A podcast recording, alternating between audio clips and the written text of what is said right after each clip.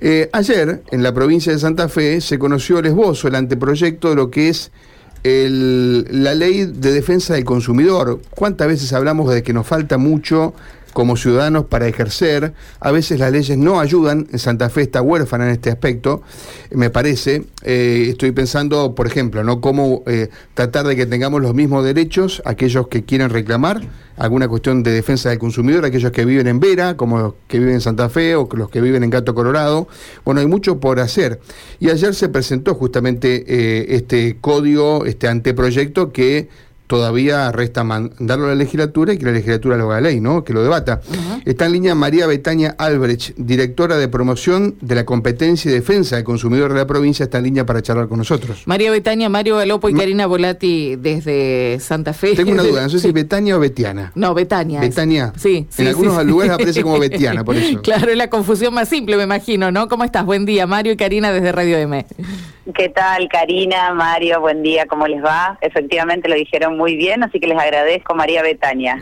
bien, bárbaro. Bueno, eh, contanos por favor, María Betania, cuál es el, em, eh, el, el, eje, digo, de este proyecto, por dónde pasa, en un momento donde se está hablando mucho, ¿no?, de los derechos del consumidor, pero como decía Mario, hay que darle un marco a todo esto. Sí, totalmente. Creemos que la pandemia puso sobre la mesa eh, las carencias que había en este marco y la importancia de, cuidar los derechos de consumidores y usuarios, que somos todas y todos, ¿no? Desde que nos levantamos hasta que nos vamos a dormir.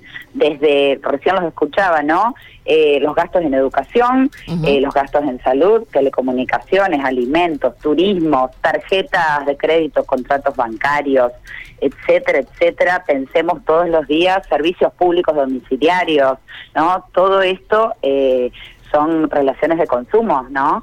Eh, y desde 1993, o sea, hace 28 años, contamos con una ley nacional de defensa del consumidor que fue eh, muy progresista en su momento y todavía lo sigue siendo, eh, muy, muy moderna.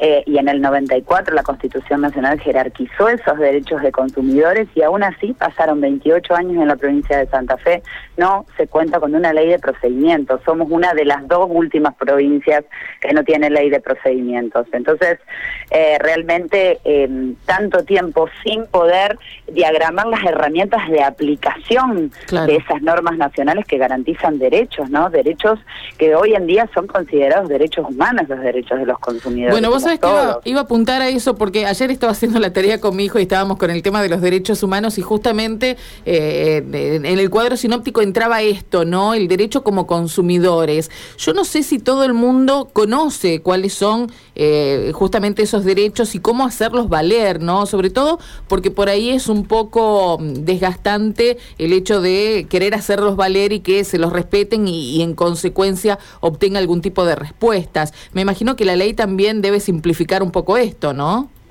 Sí, totalmente. Un poco en línea con lo que decís, los derechos de consumidores eh, eh, forman parte de lo que son los derechos de tercera generación, que sobre todo se destacan en su faz colectiva, que es algo que prevé el proyecto, lo cual es de avanzada a nivel país, eh, hay que decirlo, como dije antes, todas las provincias, menos dos provincias, tienen leyes, pero que a esta altura ya tal vez están también un poquito más desactualizadas, así que con esta normativa lo que se pretende es también tener una normativa avanzada que regule las posibilidades de acciones colectivas, ¿no? ¿Cuántas veces vemos casos donde se afectan lo que nosotros, lo que jurídicamente se llama derechos individuales homogéneos, ¿no? Alguien tiene un problema con una línea telefónica y son todos los usuarios de ese plan los que tienen problemas, o se corta una línea telefónica o un servicio y son un montón los afectados que están en la misma situación.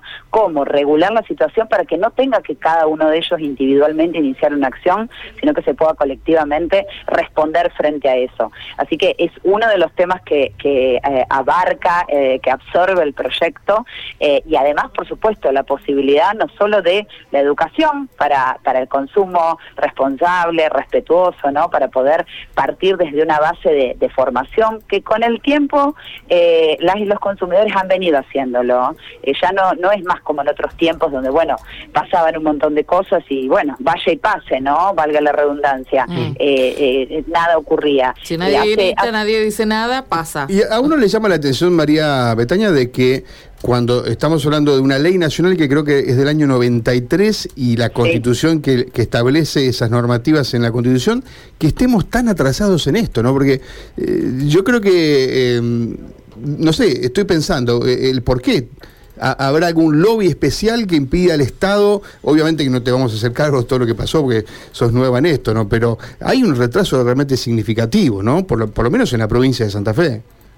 Sí, totalmente. Eh, como dije antes, ¿no? 23 años y ha habido, eh, ha habido 28 mm, años, perdón. Ha habido numerosos proyectos de ley eh, en camino y algunos con media sanción, pero bueno, por distintos motivos coyunturales no han avanzado y creemos que esta, esta es finalmente la vez y ojalá que, que, digamos, todos los sectores puedan estar bregando por esto, porque además es un trabajo que se hizo realmente con la con el aporte de expertos en la materia desde del ámbito académico, del ámbito judicial, del ámbito del ejercicio de la profesión, del ámbito de municipios y comunas, porque eso es muy importante. Eh, este proyecto eh, lleva adelante un poco una de los de las eh, prerrogativas u objetivos que tiene el gobernador Omar Perotti, que es la descentralización, la mm. posibilidad de dar la Eso te quería consultar, porque muchas... Mm. Ah, o sea, la idea es convenir con los municipios y comunas para llevar, por ejemplo, el control o, la recepción de denuncias a, esas administraciones? ¿Esa es la idea?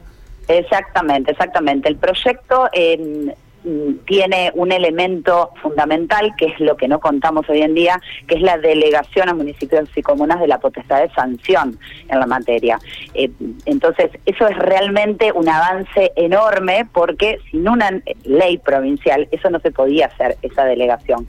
Este año lo que hizo, perdón, este año no, el 2020 lo que hizo el gobernador Omar Perotti a través de decreto fue sí delegar eh, a través de un, decreto eh, algunas facultades que se podían hacer en materia de inspección y de imputación en materia de control de precios y las normativas de comercialización. Cuando estábamos en el momento más fuerte de la cuarentena, a raíz de la pandemia, donde era necesario cuidar el abastecimiento y los precios de bienes esenciales, ¿no? Desde alimentos, medicamentos, etcétera. Bueno, ahí se hizo una delegación y comenzamos a trabajar muy fuertemente con municipios y comunas. De todos modos, dejen déjenme decirles que em, si bien estas herramientas eh, van a venir a, jerarquizar la materia y a, darle agilidad sobre todo, eh, por supuesto que eh, lo que podemos decir es que desde la Dirección Provincial de Defensa del Consumidor se viene trabajando en esto, ¿no? Hace muchos años sí, y, Yo muchas veces, he, digamos, he necesitado el auxilio y siempre comentamos acá, cuando se da la oportunidad, que la verdad la respuesta siempre ha sido muy positiva, pero a veces uno tiene la sensación de que no está muy difundido la tarea de ustedes y la gente no tiene acceso porque no conoce muchas veces. María Betiana. Claro, sí, claro, claro, totalmente, totalmente. Eh, eh, por eso, digamos, este proyecto y, que, esperamos sea prontamente ley, eh, viene a, jerarquizar este trabajo, ¿no? y, a, y a actuar previamente a la denuncia o al reclamo del consumidor, eso es muy importante, y actuar colectivamente también para evitar las repeticiones claro. de algunos reclamos, ¿no? Porque en general el promedio de resolución de reclamos que tenemos eh, eh, en, la, en la dirección provincial, que, que vale recordar, eh, se encuentra enmarcada en el Ministerio de Producción, Ciencia y Tecnología, que cuenta con sede en la ciudad de Santa Fe, en Urquiza y Boulevard, y con una delegación en Rosario, en Mitre y Ricardón en tercer piso, y además trabajando en línea con más de 30 oficinas municipales y comunales de defensa del consumidor. También el año pasado, a través de un decreto del gobernador, creamos la red provincial de oficinas de defensa del consumidor para trabajar en línea en todo el territorio. También esto de la mano con este espíritu de llegar a cada punto de la provincia respetando eh, eh, cada regionalismo eh, y cada modo de, dialogar los conflictos de consumo, ¿no? Siempre también en respeto sobre todo y con mucho cuidado de los vínculos y sobre todo no en el marco de la pandemia eh, para los, comercios de cercanía para las pymes no entendiendo también la difícil situación que han pasado. Te quería eh, preguntar sobre el ranking. Aquellos rubros digo que eh, en general se, se mantuvieron en la pandemia también sobre los reclamos hoy por hoy con lo que tenemos sin todavía esta ley no Sí, en la pandemia uno de los rubros que más creció fue por supuesto el comercio a distancia, el comercio electrónico, así que en ese marco incrementaron eh, exponencialmente los reclamos de productos que no llegaban a tiempo, sobre todo, eh, y después de, bueno, diferencias entre el producto adquirido y lo que recibíamos finalmente, o sea, entre lo publicitado y lo finalmente recibido, eso ha sido uno de lo, de, lo más reclamado, ¿no? Y después, bueno, algunos rubros que son los clásicos, que son telecomunicaciones, eh, ¿no? Eh, telefonía, internet eh, y TV, que vale eh, recordar que el año pasado se convirtieron en servicios públicos en competencia, eh, que se, se, los jerarquizó también enormemente, eh, pasaron a, integrar lo que es un servicio público. Claro, estoy pensando, eh, esta es una radio, María, que se escucha mucho, que yo vamos a suponer, vamos a un punto tostado, seres. la gente que tiene inconvenientes y que necesitaría reclamar por una acción del consumidor, ¿a dónde lo hace? ¿Ya el municipio, a la comuna, va? Sí, por supuesto. A ver, eh, hoy en día, como les decía antes, hay más de 30 oficinas municipales de información al consumidor, así que se pueden acercar a esas oficinas que de acuerdo al tipo de convenio que tengan celebrado con la provincia, porque reiteramos hasta el día de hoy la competencia y las facultades en materia de protección de consumidores desde la provincia y por convenios nosotros fuimos creando numerosas oficinas, eh, algunas ya venían por supuesto desde antes creadas, pero luego se fueron creando mm. más para poder abarcar todo el territorio. Entonces, una opción es eh, llegarse o sacar un turno, eh, de acuerdo a la modalidad que tenga cada oficina municipal o comunal, o si no también, por supuesto, pueden o acercarse presencialmente a través de un sistema de turnos que, que ya delimitamos justamente para cuidar eh, la salud y además el tiempo de cada consumidor, ¿no? Tal vez antes se trabajaba sin turnos, hoy en mm, día consideramos importante hacerlo a través de turnos porque las consultas duran su tiempo, cada consumidor necesita su momento para explayarse, pero también, por supuesto, contamos con un 0800 al que puedan comunicarse, 0800 555 67 68 opción 3, ahí eh, parte del equipo las va a estar atendiendo, eh, y también contamos con un formulario digital, por supuesto, para quien desee simplemente cargar el reclamo por esa vía eh, a través de Ventanilla Única Federal, así lo buscan en, en el buscador de web, Ventanilla Única Federal, Defensa del Consumidor. Ahí cargan su reclamo y se inicia el procedimiento. Estoy pensando que hay mucha gente que seguramente está muy atenta a lo que decís para, para tomar justamente nota. Eh, te llevo a otro tema, vos lo mencionaste mm, como al, al pasar, controles de precios. Se está hablando mucho a nivel nacional de esto, de esto que quiere imponer el gobierno, quiere acordarlo en principio con los supermercadistas, hay resistencias.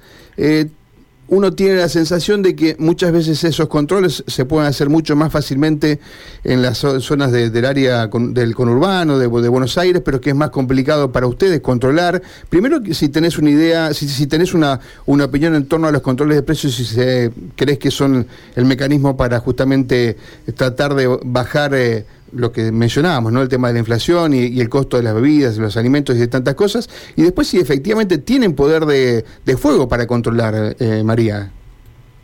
Sí, eh, es todo un tema el control de precios. Eh, lo que puedo decir es que mm, en el marco de, de la cuarentena más estricta, cuando surge la resolución 100, que fue la que determinó los llamados precios máximos, eh, en su momento, bueno, comenzó realmente todo un movimiento grande para llevar adelante el control de esos precios, porque se estaban realmente disparando, ¿no? Eh, se, se había evidenciado un incremento injustificado que no tenía que ver con, con, con la cadena de comercialización, ¿no? Eh, entonces, en ese momento, realmente nosotros hemos visto, y nosotros en su momento dispusimos la apertura de un 0800 específico también para recibir esas denuncias y realmente eran enorme la cantidad de denuncias que recibíamos, ¿no?